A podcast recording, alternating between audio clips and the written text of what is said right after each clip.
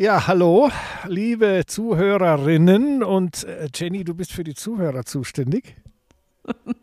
Liebe Zuhörer, ja. wir begrüßen euch. Ja, wir teilen uns das auf. Wir haben natürlich gedacht, sollen wir jetzt auch anfangen mit diesem Zuhörerinnen und Hörer. Aber wir sind ja auch zu zweit und ich meine, wir können uns denn, denn diesen, diese Aufgabe teilen, oder?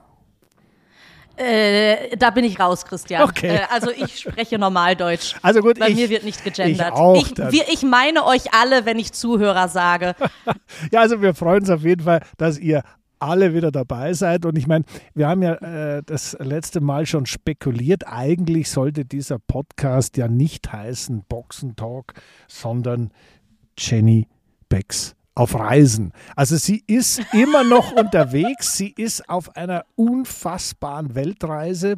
Sie hat sich also immer noch nicht wieder nach Hause getraut.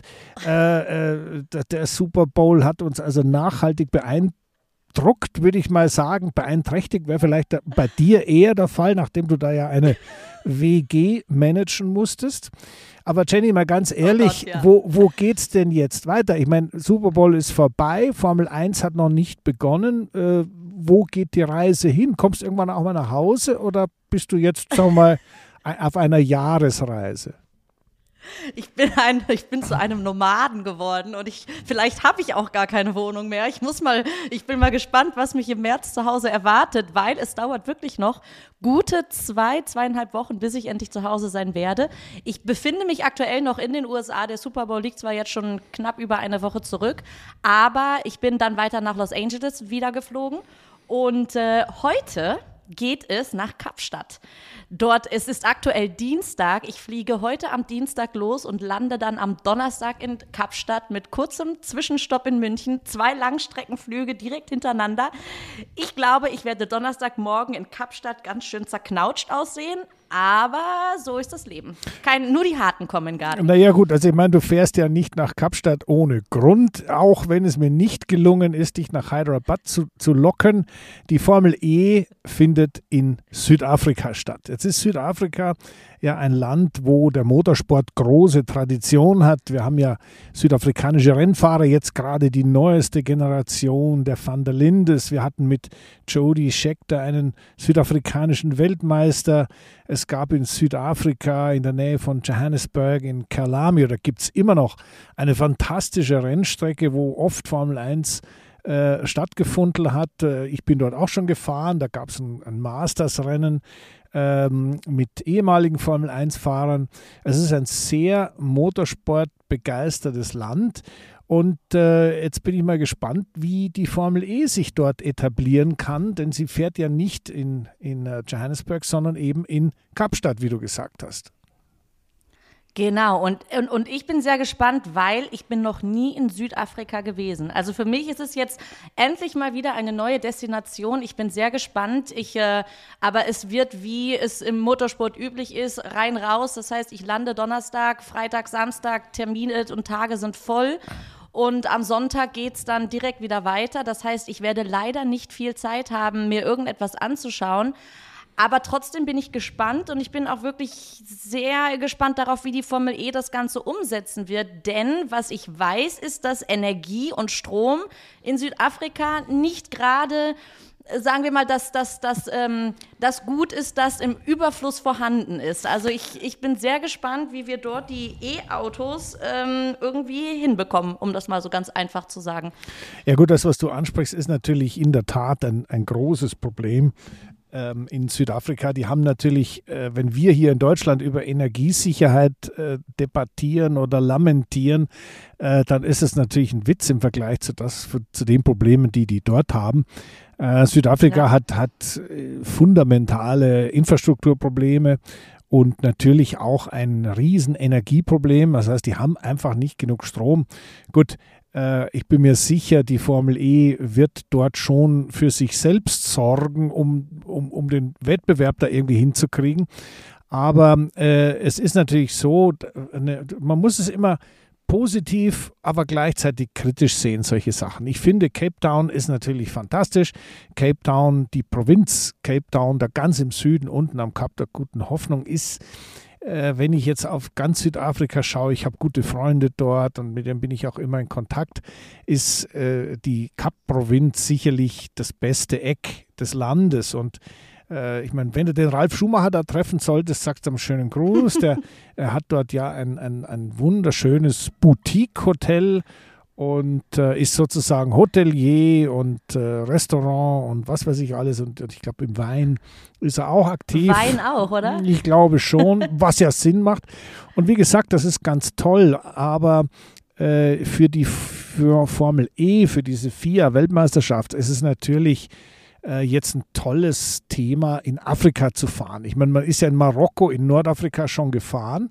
Jetzt ist man ganz im Süden des Kontinents.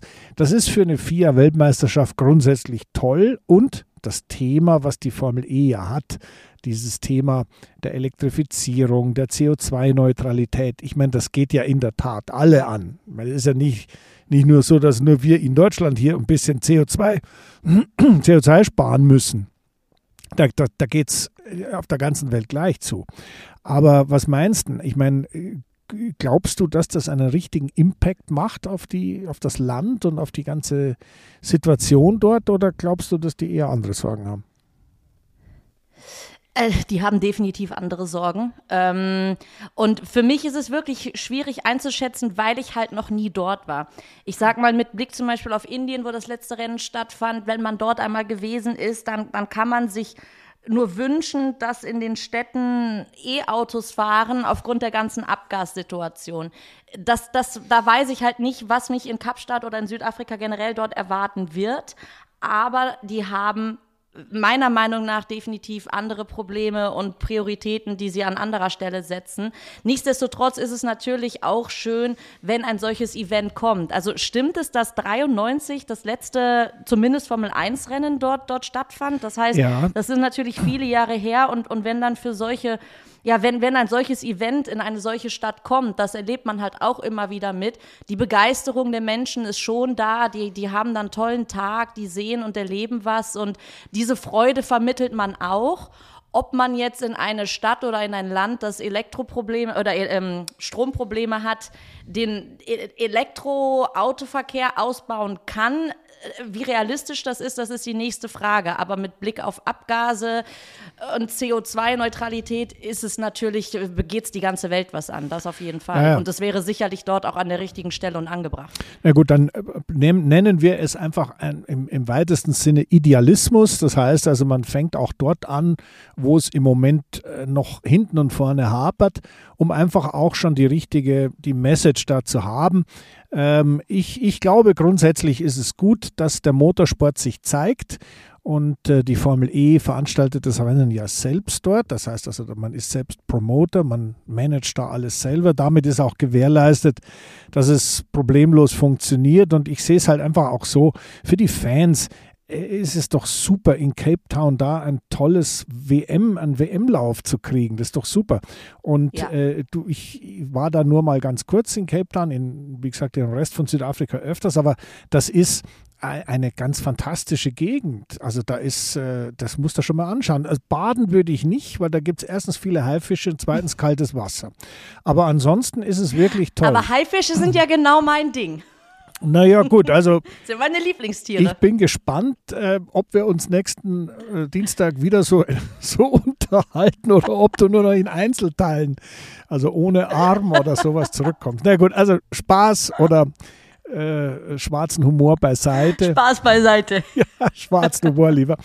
Ähm, ich glaube schon, dass das äh, ein, ein, ein gutes Rennen wird und äh, ich bin auch wirklich, die, die Formel E hat sich da noch nie vor irgendwas versteckt. Die haben also jedes Risiko ja. eingegangen, die haben die unglaublichsten Sachen einfach begonnen mit viel Mut und Enthusiasmus und Idealismus und ich glaube, das sollte auch honoriert werden. Hoffen wir es mal von den Zuschauern und äh, von natürlich dann auch vom Ergebnis. Das heißt, also, es sollte ein gutes Rennen werden. Anschauen werde ich mir es auf jeden Fall. Und du wirst natürlich genau berichten, was da sonst noch los war. Absolut, absolut. Und ich, ich finde auch schöner hättest du das gerade nicht sagen können, weil das ist wirklich einer der Aspekte, die mich damals zum Formel E-Fan haben werden lassen, dass sie wirklich aus dem Nichts heraus sich an Sachen rangetraut haben und an Orten bislang gefahren sind, äh, wo lange oder bis dato niemand war. Und jetzt mit, mit äh, Südafrika haben sie sich wieder an was Neues rangewagt. Diese Saison sowieso mit vier neuen Destinationen ich, und, und dann sogar drei in Folge, wo man sagen kann, ja, das ist eine Herausforderung. Letztes Rennen Indien, jetzt Südafrika, nächstes Rennen Sao Paulo wird auch neu sein für die Formel E. Ähm, die, die nehmen sich was vor und die packen es an und die sind sich für nichts zu schade und versuchen es und setzen es dann meistens um, auch wenn Gott sei Dank die Zuschauer oft nicht wissen, unter welchen Bedingungen. Da kommt man ins Schwitzen, aber mal schauen, mal schauen, wie viele Schweißperlen ich dann äh, am Samstag in Südafrika verliere. Na gut, also wir haben auf jeden Fall jemand dort vor Ort und deswegen freue ich mich jetzt schon wieder, deine neuesten Neuigkeiten da abzurufen. Und ich meine, wir haben jetzt ja, äh, wenn wir über neueste Neuigkeiten sprechen, wir hatten ja in den vergangenen Wochen immer wieder manchmal humorvoll und manchmal ein bisschen, ein bisschen ernster über die Teamvorstellungen gesprochen. Und äh, sagen wir mal so, eigentlich, nachdem das ja alles schön ist und toll ist und das hat uns ja gefallen oder nicht gefallen, aber werten konnten wir das natürlich noch nicht. Aber wir konnten es natürlich optisch, äh, designmäßig, äh, schönheitsmäßig bewerten. Und äh, jetzt sag mal, wie, wie, wie sind denn die letzten beiden ausgefallen? Bei dir zumindest, das sage ich dir auch gern, was ich meine, ja. Also, also von der Optik, Mercedes, dieses Mal in Schwarz, ähm, muss ich sagen, gefällt mir gut. Ist, äh, ist, ist, ist schick, elegant, leicht aggressiv. Ähm, als würde er wirklich etwas wollen. Ich habe dann gelesen, oder es gibt ja Gerüchte, dass der Wagen aerodynamisch eher ein Flop sein soll, wo ich mich frage, woher kommen solche Gerüchte, weil man, man weiß es ja wirklich einfach noch nicht. Ähm, und was hatten wir dann noch? Alpine, nicht wahr? Blau-Pink, ja. Ja, oder, oder, also, oder pink-blau. Also man kann es natürlich. Pink-blau, ja, ich, ich habe, also mein erster Gedanke war so ein Gender, Re Gender Reveal Party Auto für, für Einhörner, die sich nicht entscheiden können. Also. Nochmal bitte. Für Einhörner, die sich nicht entscheiden können. Das ist ja großartig. Also das müssen wir mal mit dem Ottmar Zaffnauer, dem Team Principal von Alpine besprechen, was dir da so in den Kopf kommt. Da muss ja irgendwas in der Marketingabteilung schiefgelaufen sein. Einhörner. Oder was ist schief in meinem Kopf gelaufen? Ja, nein, ich meine, das ist ja hier, wir sind ja äh, moderne, aufgeschlossene junge Menschen und äh, deswegen äh, hat man sowas natürlich immer auch im, im, im Portfolio sozusagen auf, auf Abruf. Es könnte ja auch sowas sein. Also ich glaube, BWT ist eine Wasseraufbereitungsanlage und kein Einhorn. Aber es macht ja nichts. Wir, wir hoffen, dass Alpin gut wird und viele Autos verkauft. Das sind ja diese komischen Flundern, die die da verkaufen. Und äh, ja, aber jetzt müssen wir natürlich unseren Zuhörern schon eine Entwertung geben, also den Concours d'Elegance der Formel 1 Autos, die wir bewerten jetzt nicht, was sie auf der Strecke können, sondern wir bewerten ausschließlich, wie sie ausschauen. Jenny Becks, deine Wertung. Jennys Schönheitsqueen, der erste Platz geht an Ferrari. Okay. Ist einfach klassisch rot muss, muss man einfach als Motorsportfan meiner Meinung nach lieben. Was, was, mir, was, was mir auch so gefällt oder worauf ich auch immer gerne schaue, ist, wie sehr springt dieses Auto ins Auge, weil ich meine, wir wissen alle, dass die Autos schnell fahren und äh, die Bilder im Fernsehen sind oft nur nur kurz und den Ferrari, den sieht man, den hört man, gut, alle hört man, aber Ferrari dieses Jahr gefällt er mir irgendwie besonders gut. Ich weiß auch nicht wieso. Okay, also eine Nummer eins haben wir. Ich dachte, du fängst mit den schlechten an, wie bei der Hitparade im Radio oder so. Aber gut, dann haben wir jetzt so. mal den ersten. Das ist der Ferrari. Ähm, soll ich da auch jetzt meinen Senf dazugeben oder wie du magst? Ja, dann mag ich doch. Ich bin 100% deiner Meinung. Erstens können Frauen sowas sowieso wesentlich besser beurteilen als Männer. Und zweitens ist das ewige Rot der ewigen roten Göttin einfach etwas, was in der Formel 1 steht. Äh, da, da, da, da, da gibt es nichts dagegen. Also das steht ja. einfach ganz toll da und äh, da ich, ich bin auch der Meinung, der schaut schick aus, ist auch nicht irgendwie so rachitisch wie dieser Mercedes mit seinem halb, dreiviertel abgeschnittenen Seitenkasten. Das schaut aus wie so ein Hungermodel. Ja. Nein, da ist was dran, den finde ich gut. Äh, gefällt mir. Ja, also ich würde sagen, Schönheitswertung Nummer 1 Ferrari. Aber jetzt wird spannend. Wer ist denn 2 und 3? Italiener können es halt.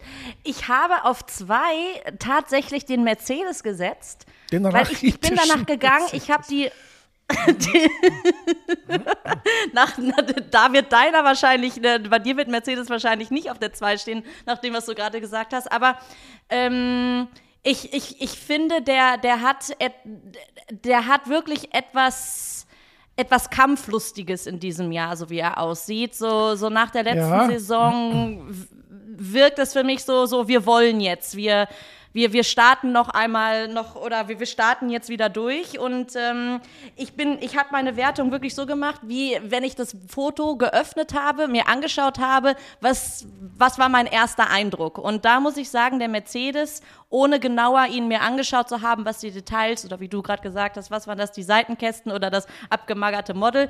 Nee, also einfach nur von der Farbgebung, so wie er da stand, hat mir der Mercedes so gut gefallen, dass ich ihn auf Platz zwei gesetzt habe. Okay. Und möchtest du auch direkt meinen dritten dritten Platz. Ja, hören. logisch, klar, der muss gleich raus jetzt.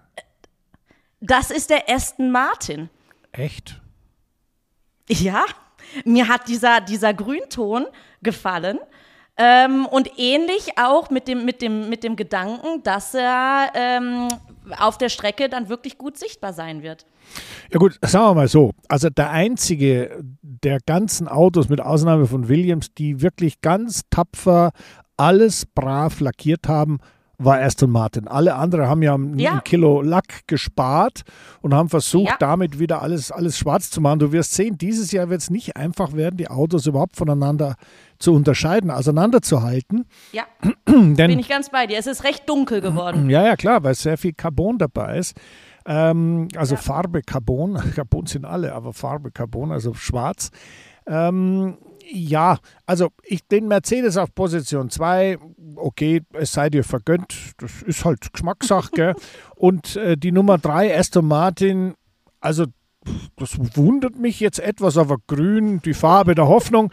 Es ist eine schöne Farbe und deswegen warten wir mal ab, wie dann die Dinge sich entwickeln, die mir dann doch ganz ehrlich ein wenig wichtiger sind, nämlich wie schnell ist das Ding eigentlich auf der Strecke. Aber äh, der Form halber muss Wir ich. Wir gehen nur nach der Optik. Ja, ja, na, natürlich. Das habe ich. Ich habe ja nicht gesagt, dass das mein gefühltes Ranking ist, wie sie, wie sie am Ende auf der Strecke performen werden. Nein, es geht einzig und allein um ein oberflächliches Schönheitsgeplauder. Ja, ja, ne, das verstehe ich vollkommen. Also, Möchtest du meinen vierten Platz hören? Ja, willst du bis, bis nach unten hin durchgehen? Also da, da wird es ja auch irgendwann einen letzten geben. Das ist ja furchtbar. Hart für den. ja, komm, ja, dann geh einfach mal durch. Geh einfach mal durch. Auf Platz 4 ist der Red Bull. Okay. Mir gefällt, dass sie sich einfach immer treu bleiben.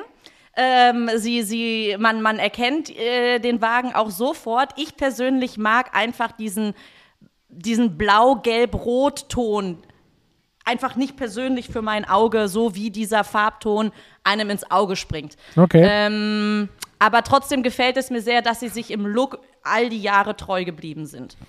Gut, wer kommt dann? Und auf Platz 5 ist der McLaren. Ähm, ich persönlich bin kein Orange-Fan und ich finde das Auto auch relativ bunt. Mein erster Gedanke war irgendwie Kinderspielplatz, auch mit, dem, mit, mit Google und sowas aber er gefällt mir definitiv besser als im Vorjahr und es ist, es ist gefühlt etwas anderes zwischen, zwischen den anderen Autos. Auf, auf Platz 6 habe ich Alpha Tauri. Ähm, es hat für mich was Klassisches, Elegantes, trotzdem ist es aber jung geblieben mit diesem dunkelblau, weiß, was da noch ein bisschen grau. Dann auf Platz 7 habe ich den Alfa Romeo. Italiener äh, wissen, also optisch ist er, müsste er theoretisch weiter vorne liegen, aber wir wollen ja keine Ferrari-Kopie. Und deswegen habe ich ihn einfach etwas, etwas nach unten gesetzt. Dann kommt der relativ nackte blaue Williams. Aber diesen Blauton, den die gewählt haben, der gefällt mir relativ gut. Okay. Alpine, wie gesagt, ist mein, ist mein, ist mein, mein buntes Einhorn. Das habe ich auf die 9 gesetzt. Und den Haas, obwohl er in Schwarz-Weiß-Rot eigentlich, eigentlich ist da nichts gegen eins, aus, äh, auszusetzen. Aber irgendwas überzeugt mich nicht an, dieser, an diesem Auto. Er ist recht unscheinbar und langweilig. Okay. Ja gut, also ich habe so ins Detail, muss ich eigentlich gar nicht gehen. Ich gebe dir jetzt nur meine Top 3. Die Nummer 1 sind wir identisch. Ferrari, gar keine Frage. Die Nummer 2 ist schon aus Prinzip Alfa Romeo. Denn äh, Alfa Romeo gab es vor Ferrari und ich meine, mit dem Logo, was der auf der Nase hat, bin ich auch einige Jahre unterwegs gewesen. Das ist eine ganz besondere Ehre. Das ist was ganz Besonderes, ein Alfa Romeo zu fahren. Deswegen finde ich, äh, das Alpha-Logo mit dem Kind und der Schlange da vorne drauf. Das finde ich einfach toll. Der ist bei mir die Nummer zwei. Und die Nummer drei, da habe ich natürlich lang nachdenken müssen, boah, wer gefällt mir denn, was schaut gut aus? Und ähm, auch wenn er ein bisschen rachitisch ausschaut, aber ich bin da auch nicht so weit weg von dir. Der Mercedes, das hat schon was mit diesem schönen blauen oder türkisen Streifen. Und ja. außerdem ähm, die Assoziation, die man hat, man darf ja da das nicht ganz unterschätzen, die Assoziation schwarzer Mercedes gewinnt eigentlich alles. Hamilton, diese Aktion damals, äh, Black Lives Matter. Äh, jetzt ist man wieder schwarz, nichts mehr Silber. Irgendwie spannend und die anderen sind eigentlich alle gleich schön. Ja, ja. Also, aber super, dass wir uns einig sind. Wir wissen jetzt also, wer der Schönste ist, nämlich Ferrari. Die entscheidende Frage ist aber natürlich, wer wird der Schnellste sein? Und da bleibt uns nichts anderes übrig, als abzuwarten, genau. die Testtage folgen und dann geht's im März endlich los. Ich bin echt gespannt.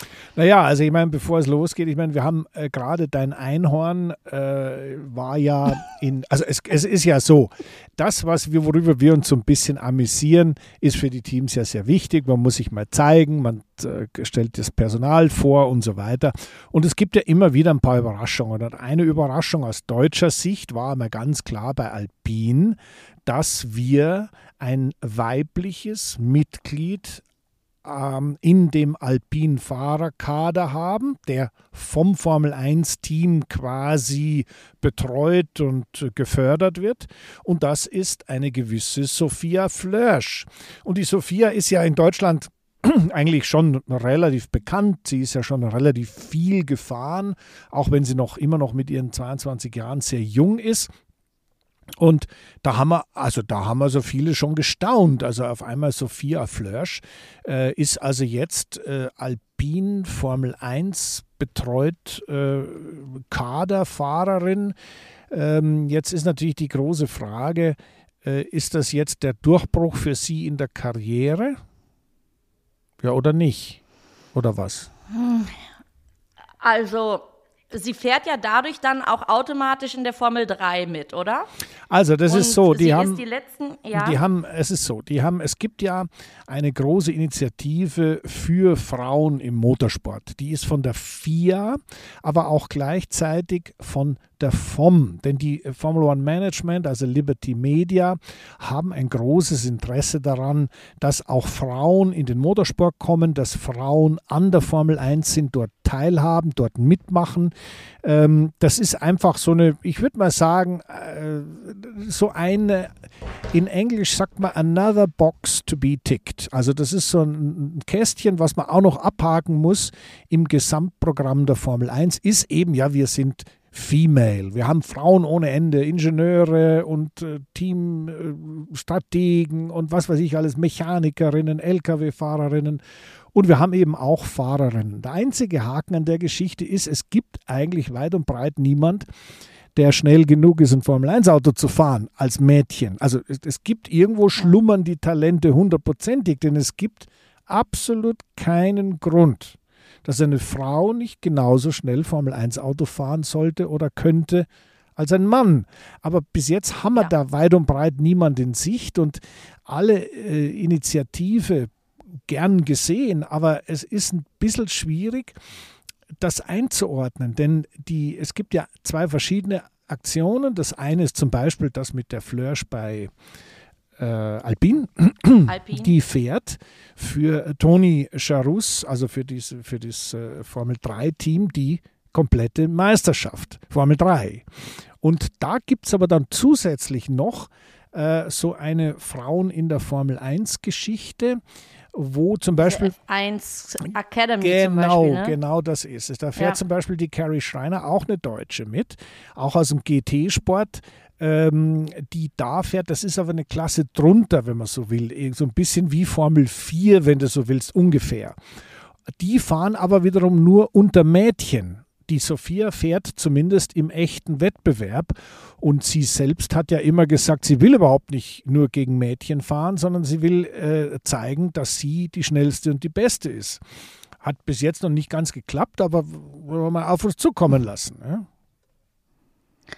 Also, ich sag mal, ähm, ich, ich, ich finde dieses ganze Thema um Frauenquote, da bin ich kein Fan von, weil ich sage, der Beste möge gewinnen. Und es ist nun einmal so, dass vor allen Dingen in der Vergangenheit Frauen weniger Interesse an Motorsport oder an anderen Sportarten hatten. Mittlerweile, ich sag mal, da hilft natürlich auch die Social Media und alles, was es an technischen Möglichkeiten mittlerweile gibt, dass man ganz anderen Zugriff bekommt und mitgucken kann und dadurch das Interesse immer breiter und größer wird, auch bei Frauen, was zum Beispiel Motorsport angeht. Ähm, und wie du schon gesagt hast, es gibt keinen Grund, äh, der dagegen spricht, dass eine Frau deutlich langsamer fahren wird als ein oder muss als ein Mann. Ganz im Gegenteil, weil du hast das Auto als, als Hilfswerk und ähm, aber ich, ich finde es falsch, krampfhaft nach Frauenquoten zu suchen und äh, gewisse Prozentzahlen festzulegen, wenn einfach das Talent oder, oder die, die wirklich wahren Talente noch nicht gefunden wurden und dann möglicherweise talentierten Jungs, weil am Ende ist es ja egal, der Beste soll das Auto bekommen. Ich finde es nur schlimm, wenn durch Quoten anderen echten größeren Talenten mögliche Plätze vorenthalten werden. Und deswegen habe ich etwas dagegen. Ähm, es ist aber trotzdem natürlich schön, dass die Formel 1 oder auch die FOM, dass, dass die jetzt dieses ganze Thema nach vorne bringen wollen und auch, auch gezielt, äh, ge gezielt nach außen tragen. Aber trotzdem finde ich, sollte man, äh, sollte man das nicht zu starr sehen und wirklich, wie gesagt, der, der Beste möge gewinnen und im Zweifelsfalle oder in, in diesem Falle dann das Cockpit erhalten. Aber Unterstützung zu erhalten als Mädel in einer noch nach wie vor doch überwiegenden Männerdomäne ist natürlich schön und somit hat man einen einfachen, zu, einfacheren Zugriff und das ermutigt dann vielleicht auch wieder nochmal jüngere Mädchen mit diesem Sport anzufangen. Man muss aber natürlich auch bedenken, dass der Motorsport einer der teuersten Sportarten ist, die man überhaupt machen kann. Also die, und, und da sind die, die Kosten, wenn du anfängst mit Kart, die sind ja auch für alle gleich. Ja, ähm, ja. Und da ist es generell für einen Nachwuchsfahrer schwierig, äh, das ist überhaupt so weit zu schaffen. Also da kann ich auch verstehen, wenn, wenn manche sagen, oh, es ist ja nur der Sport für, für reiche Kinder. Es kostet verdammt viel Geld und Ja, ähm, da das ist wirklich eine Hürde, die man nicht überschätzen kann. Aber auch da, es kostet für den Jungen genauso viel wie für das Mädchen. Ja, also da hast du völlig recht. Und ich meine, ich habe ja in meinem ganzen Motorsportleben immer wieder auch Kontakt gehabt zu äh, Mädels, die gefahren sind. Und ich kann dir da eine ganze Latte, eine ganze Liste aufzählen. Und äh, ich muss sagen, die aller, aller, allerwenigsten waren wirklich schnell. Das ist das Problem, Ja. was man immer hat. Also ich meine, Sophia Flash, wenn wir mit der anfangen, ich meine, die ist schon mal Formel 3 gefahren, die war also schon äh, gelinde gesagt im hinteren Drittel, um nicht zu sagen, hat sie sich immer so um, den, um die letzten paar Plätze gebalgt. Also die hat wirklich in der Beziehung bis jetzt, man muss ja immer, äh, die Welt ist immer weit offen nach vorne, äh, man muss ja immer sagen, es kann sich ja was verändert haben, sie kann ja auf einmal besser geworden sein. Bis jetzt war sie das Ja. auf jeden Fall definitiv nicht. Aber sie hat eine sehr gute PR-Arbeit gemacht. Sie hat sich da äh, gut präsentiert. Was mir nicht gefällt, ist immer so ein bisschen dieses Gejammer, ach, ja, nur, nur weil ich eine Frau bin. Nein, nein.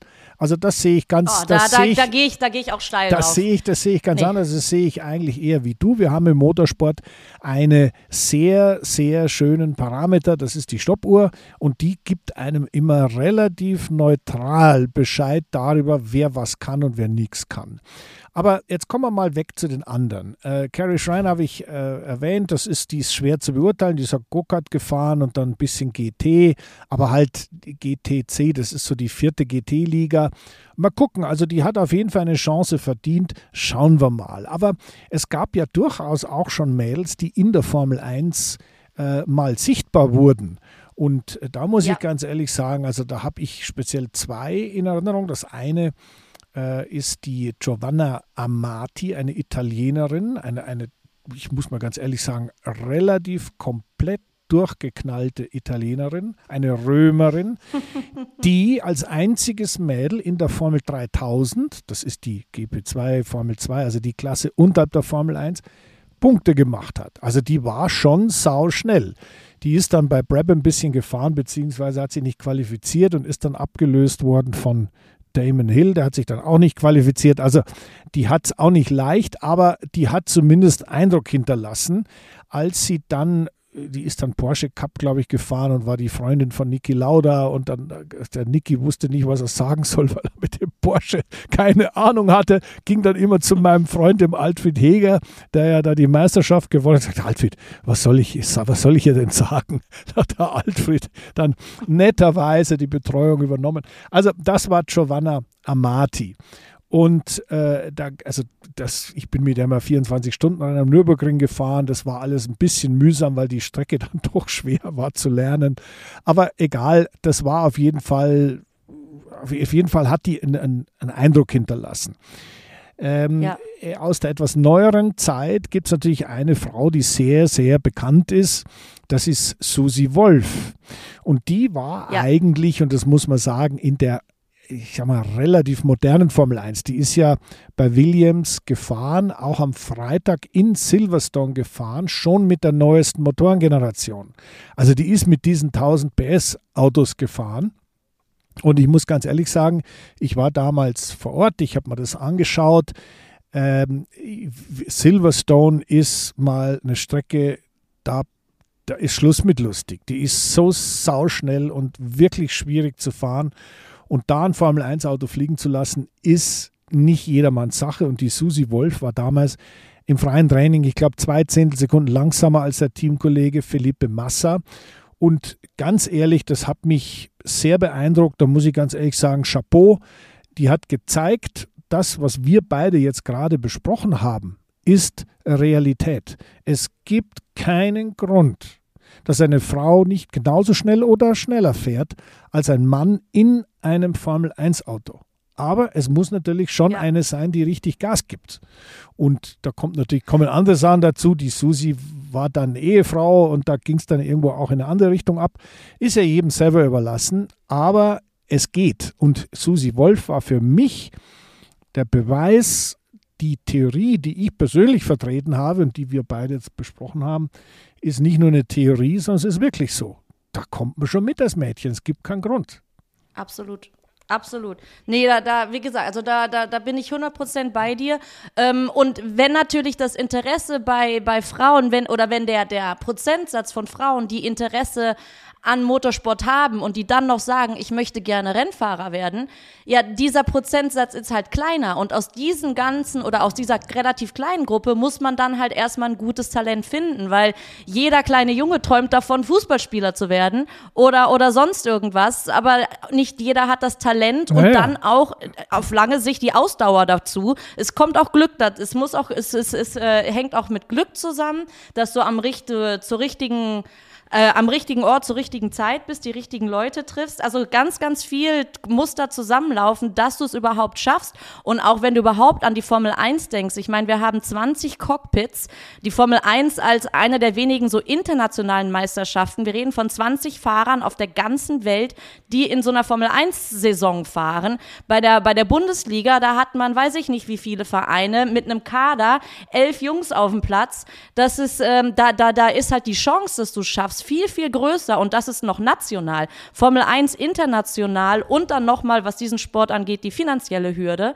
Ähm, die Chancen sind einfach gering, dass man es überhaupt bis dahin schafft, egal ob männlich oder weiblich. Und als Frau hat man es in dem Moment ein bisschen schwerer, weil einfach ähm, ja, weil, weil, weil die Türen da noch nicht so offen waren. Insofern ja. schön, wenn jetzt mit solchen Programmen das Interesse vielleicht noch weiter geweckt wird und dann möge die beste es auch schaffen, wenn sie denn gut genug ist. Aber ja, bitte ja. nicht ein Cockpit freihalten für eine Frau, ja. nur weil es eine Frau ist. Ja, das finde ich gut, wenn du das so sagst. Sehe ich genauso. Ähm, äh, ich glaube, der, der entscheidende Punkt, warum ich auch sehr für diese Unterstützung von weiblichen Fahrern bin, ist die Tatsache, dass einfach die Gruppe der Mädchen größer werden muss, die in den Motorsport kommen, die zeigen, was sie können.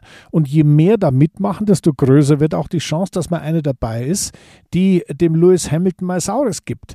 Und das sind die Dinge, ja. auf die man hoffen muss, wo man aufbauen muss. Im Moment sehe ich, es gibt tolle Fahrer, wirklich ich habe mal kennengelernt Sarah Bovi, eine Belgierin, die fährt GT mit so Ferrari. So engagiert, so klasse, wie die fährt. Die weiß genau, was sie macht. Die, die, das, das ist einfach super. Da gibt es ein paar Mädels da draußen, die wirklich einen top professionellen Job machen. Ich hatte äh, in der, in, als äh, Sportdirektor bei Jaguar, hatte ich mal Alice Powell, eine eine Klempnerin aus England, ja, lachst du dich tot. mit der haben wir doch zusammengearbeitet. Ja, ja, aber ich, ich habe hab ja mit der, also aufs, aufs äh, genaueste, äh, sagen wir mal, motorsportliche Dinge, klar, du hast mit ihr PR gemacht, ich auch, aber die motorsportlichen Sachen, die wusste ganz genau, wie es geht. Ganz erstaunlich ja. und auch wirklich toll. Und äh, die Frage ist, die andere große ja, sagen wir, die erfolgreichste Frau im Formelsport der letzten Jahre war natürlich Jamie Chadwick, die diese W-Series gewonnen hat.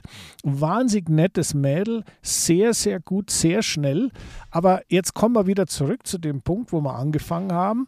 Wenn die alle nur gegen sich selber fahren, weißt du immer noch nicht, was Sache ist. Und das finde ich jetzt wieder bei der Sophia Flörsch gut. Die sagt, interessiert mich nicht, ich will gegen die Männer fahren.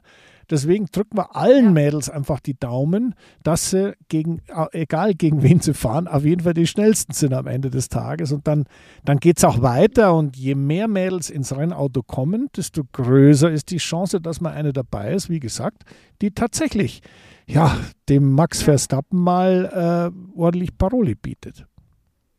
Absolut. Was mich jetzt, was, was, was mich äh, oder deine Meinung interessiert, weil du hast ja wirklich teilweise hautnah, aber dann auch äh, in andere Richtungen mit äh, Rennfahrerinnen gearbeitet. Was macht so einen weiblichen Racer aus? Ähm, wie, wie ticken die anders als jetzt ich? oh, Jenny, bitte. Eine außerordentlich schwierige Frage. Und die soll ich dir noch in dieser Nähe ehrlich beantworten. Nein, Spaß beiseite ein äh, Rennfahrer ist Rennfahrer und ich muss da ganz ehrlich sagen, so wie ich die Mädels, mit denen ich zu tun hatte, kennengelernt habe, äh, ist es eins zu eins dasselbe wie bei den Jungs die wollen vorne fahren, die wollen schneller werden, die wollen, die arbeiten dran, die analysieren, wo kann ich später bremsen, was mache ich mit meinem Bremsdruck falsch, wie kann ich mit dem Einlenken mich verbessern, wie kann ich mehr Kurvengeschwindigkeit durch die Ecke nehmen. Die werden die, die ganzen Daten ganz genauso analysieren. Da gibt es wirklich keinen Unterschied, muss ich ganz ehrlich sagen. Ähm, Im Rennen kann ich es natürlich jetzt ein bisschen schwierig beurteilen, äh, ob, ob das jetzt impulsiver ist oder, oder nicht. Ich sage dir ganz ehrlich, äh, es gibt ja immer, es gibt ja einen Sport, wo Frauen auf Olympischen Spiele und auf, auf WM-Niveau durchaus in der Lage sind, Männer zu schlagen. Und das ist Springreiten. Das ist jetzt auch nicht gerade so mhm. eine, eine, eine, Angelegenheit für zarte Wesen, sondern da musst du schon wissen, wie es geht. Und da haben wirklich ein paar unglaublich nette und tolle Reiterinnen schon den Männern den Titel ab weggeritten. Und deswegen, das ist auch so einer der Gründe, warum ich immer sage, das geht schon. Wir müssen nur warten, bis das richtige Talent kommt. Und ähm, ich sehe da absolut für mich erkennbar in der Arbeit keine Unterschiede. In der Herangehensweise ist sowieso jeder anders. Ich meine, ein Jean Alesi ja. äh, hat eine ne sehr ich sage jetzt mal, nonchalante Arbeitsweise gehabt und ein Michael Schumacher eine etwas akribischere Arbeitsweise. Und äh, das ist einfach jedem Fahrer oder jedem Athleten selber überlassen, wie er mit seinem Talent umgeht und wie er dann versucht, sich zu verbessern. Ich kann nur sagen, alle Frauen, mit denen ich zusammengearbeitet habe im Motorsport, die waren toll. Die haben wirklich super das gemacht. Die haben gekämpft und, und, und waren furchtbar sauer, wenn sie mal irgendwie einen Platz verloren haben. Also da ist kein Unterschied. Ja, Nee, genau. Und, und, und so sollte es auch sein. Und dann, wie gesagt, möge der Beste gewinnen, denn am Ende geht es darum. Genau, so ist es. Naja, also jetzt mein, äh, jetzt haben wir über die, über die Mädels geplaudert. Äh, was machen denn die Jungs jetzt in der Formel 1? Ich meine, wie geht's denn da weiter? naja, ich sag mal jetzt aktuell, Autos wurden präsentiert. In Kürze findet der erste, äh, finden die Testtage statt. Ähm, die Shakedowns wurden, haben alle jetzt schon was gemacht. Also so, ich glaube, irgendwie auf der Strecke geblieben ist da auch keiner, wobei sich da die Frage stellt, wie aussagekräftig sowas überhaupt ist. Ich sag mal, Hauptsache der Wagen rollt. Aber was ich gehört habe, ist, dass ein Lance Stroll, der wird in Bahrain zumindest bei den Testfahrten höchstwahrscheinlich nicht mit dabei sein, weil der hatte einen Unfall. Ja, den hat es beim Radlfahren hingelegt, ja. Ähm, es ist natürlich ja. so, ich, ich wollte gerade mit dir ein bisschen reden äh, über, über die, die Saisonvorbereitung. Ich meine, ich weiß es ja selber noch sehr genau, wie man über den Winter als Autorennfahrer sich da so durchlaviert hat. Auf der einen Seite willst du dich erholen, willst entspannen, willst von nichts was hören, den ganzen Stress ablegen. Auf der anderen Seite willst du dich natürlich vorbereiten. Du willst körperlich fitter werden, du willst äh, gut ausdauertrainiert sein, ist gleich Rennradfahren oder Langlaufen oder ja. Joggen oder je nachdem, wer halt wo wohnt. In, in, in Australien bist du im Sommer, in Europa bist du im Winter. Aber äh, da gibt es natürlich sehr interessante, sagen wir mal, Herangehensweisen. Ich meine, du hast den Lance Stroll jetzt angesprochen. Das ist eigentlich eher Standard. In Mallorca mit dem Fahrrad zu trainieren, ist bei dem schönen Wetter, was die da normalerweise haben, eigentlich eine sehr vernünftige Angelegenheit. Aber es kann halt immer was schiefgehen und das gilt aber für alle anderen auch. Äh, ich weiß nicht, ob du mitbekommen hast, der, der Leclerc hm, hat so ein paar Skitouren gemacht und da muss ich ganz ehrlich sagen, mein lieber Herr Gesangsverein, ja, also da ja jetzt weiß ich nicht, ich bin nicht so der Skitourengeher, ja, aber eine Skitour grundsätzlich ist etwas nicht so ganz Ungefährliches. Ja, und deswegen, äh, der hatte da keinerlei Skrupel und hat das auch schön gepostet und war auch interessant zu sehen, mit wie viel Elan er da sozusagen den, das in Angriff genommen hat.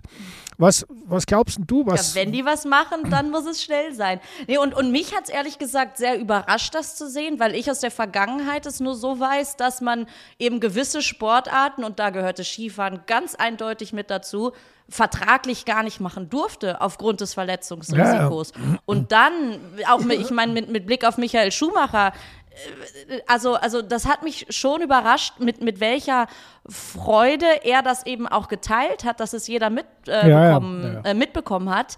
Ähm, da, da so teilweise übermütig wie die Jungs sind, und das meine ich in keinster Weise negativ, die, die, das sind Adrenalin-Junkies, ähm, da die Pisten so runter zu brettern. Also jedem, je, jeder äh, muss in der, in der äh, Offseason auch mal abschalten. Und das ist auch ganz wichtig, gerade der, der Januar, so Dezember, Januar, ähm, da hatte man so zwei Wochen, wo es wirklich mal nicht um Motorsport ging, mehr oder weniger zumindest, die, die muss man sich nehmen, um die Batterien wieder aufzutanken, weil dann geht's früh genug wieder in den Simulator und dann damals gab's ja auch noch mehr Testtage. Also die Reiserei, die fängt dann wieder an und diese Vorbereitung, jetzt wie zum Beispiel auch beim Stroll auf Mallorca, ja, das ist wirklich typisch. Radfahren, Langlaufen, wie du es gerade gesagt hast, so Ironman-mäßig hat man da eigentlich meistens mit seinem eigenen Physio oder sich in einer kleinen Gruppe zusammengeschlossen und hat sich da knallhart immer in verschiedenen Trainingscamps auf die Saison vorbereitet. Ja. Den Nacken trainiert. Ähm, ja. Also ich glaube, man kann das so sagen. Also wir wünschen erstmal dem, dem Lancy Stroll alles Gute, gute Besserung und so weiter, dass er möglichst schnell wieder fit wird.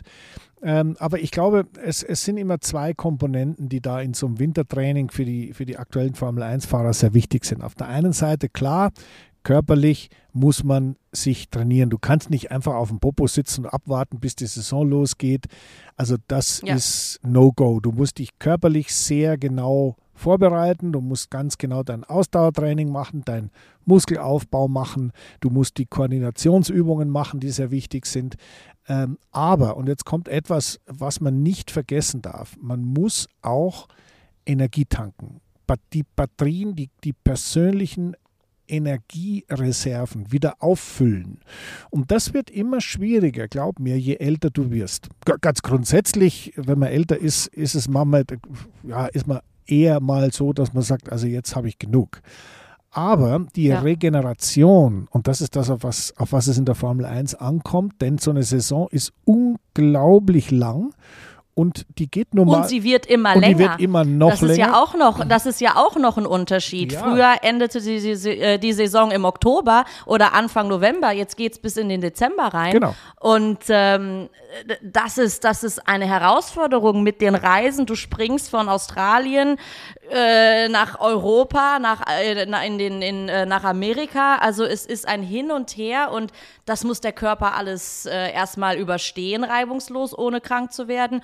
Und natürlich den, du, den äh, psychischen Druck, den du auch noch ja, als natürlich. Fahrer verspürst. Vor allen Dingen, wenn es, egal ob es gut läuft oder nicht, wenn es gut läuft, musst du es oben halten. Wenn es nicht gut läuft, ja, dann drischt jeder auf dich ein und fragt, warum fährst du nicht schnell genug? Genau. Also da ist natürlich so, da, da haben solche Hamiltons und solche Alonsos haben dann natürlich einen leichten Erfahrungsvorteil. Die wissen inzwischen ganz genau, wie sie im Winter ihre Energiereserven wieder nach oben kriegen. Das, äh, bei Hamilton hat das, ich, ich habe mich da mit, mit Niki Lauda oft mal drüber unterhalten, teilweise ganz eigen, eigenartige Sachen hat der gemacht. Ja, der hat halt dann musiziert oder sonst irgendwas oder war in Los Angeles, hat da mit seinen Schauspielerfreunden irgendwelche Partys gemacht und so weiter. Und der Niki war immer der Meinung, völlig wurscht. Der muss nur wieder seine Energie zurückkriegen. Wie das geht, ist bei jedem anders. Und äh, ja. bei Alonso, ich meine, das siehst ja, der sprüht vor Energie. Das ist unglaublich. Und ich meine, der Jüngste ist jetzt ja wirklich nimmer gerade. Und das ist spannend zu sehen, ob die, die Fahrer allesamt, wie wir sie so haben, die Neulinge wie Nick de Vries zum Beispiel, der weiß gar nicht, was auf ihn zukommt mit so einer Formel 1-Saison. Ja? Oder die Älteren oder die, die normal etablierten, wie die da sich vorbereiten, wie gesagt, das ist und ganz wichtig, nicht nur körperlich. Das ist auch, ich sage jetzt mal, so, eine, so ein freier, so ein freies Gefühl. Jetzt komme ich und jetzt zerlege ich die Welt. Und diese Energie braucht es, um Erfolg zu haben. Und die, die Widrigkeiten beginnen spätestens nach dem ersten Training, weil da ist wieder irgendwas, was nicht gescheit funktioniert. Oder irgendeiner, der sagt, äh, das geht so nicht und du sagst, ich jetzt gern anders. Und dann ist wieder Diskussion mit dem Ingenieur und dann kommt der Reifentechniker und dann bist du wieder mittendrin in dem normalen Arbeitsprozess und der kostet Energie. Ja, absolut. Naja, also dann.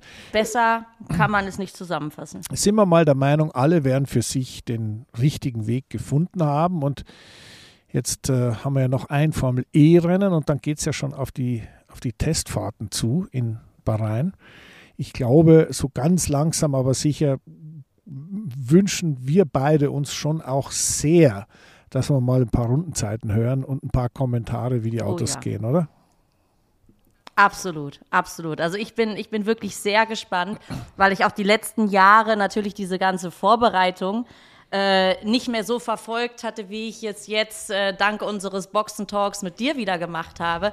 Insofern war das auch für mich sehr schön, äh, da wieder so intensiv reinzukommen. Und jetzt ist die Vorfreude dadurch umso größer, weil ich natürlich auch wissen möchte nach unserem Schönheitsranking, äh, wie ist auch das Tempo-Ranking. genau.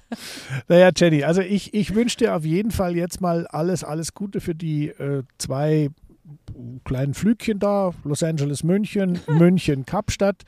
Äh, ich empfehle viel zu schlafen, wenig essen. Das ist immer das Beste, was man im Flugzeug machen kann. Und äh, ich bin sehr, sehr gespannt, wie wir die ganzen Details aus Cape Town am kommenden Dienstag miteinander besprechen werden. Vielen Dank fürs Zuhören, kann ich Dankeschön, sagen, Christian. von meiner Seite an unsere lieben Zuhörer und äh, ja, ein Dank an dich natürlich für, deine, für, für deinen Teil. Ja. Danke, Christian. Ich freue mich auf nächste Woche. Danke an alle, dass ihr zugehört habt. Und äh, ja, auch danke für den guten Rat. Ähm, den werde ich befolgen. Schlafen und äh, nichts bis kaum essen an Bord. Das ist wirklich das Beste, was man machen kann. Und dann mal gucken, wie ich nächste Woche frisch und munter in Europa sein werde und welche Geschichten ich aus Kapstadt mitgebracht habe. Alles klar. Gut, dann freue ich mich. Ich freue mich drauf. Super, danke. Okay.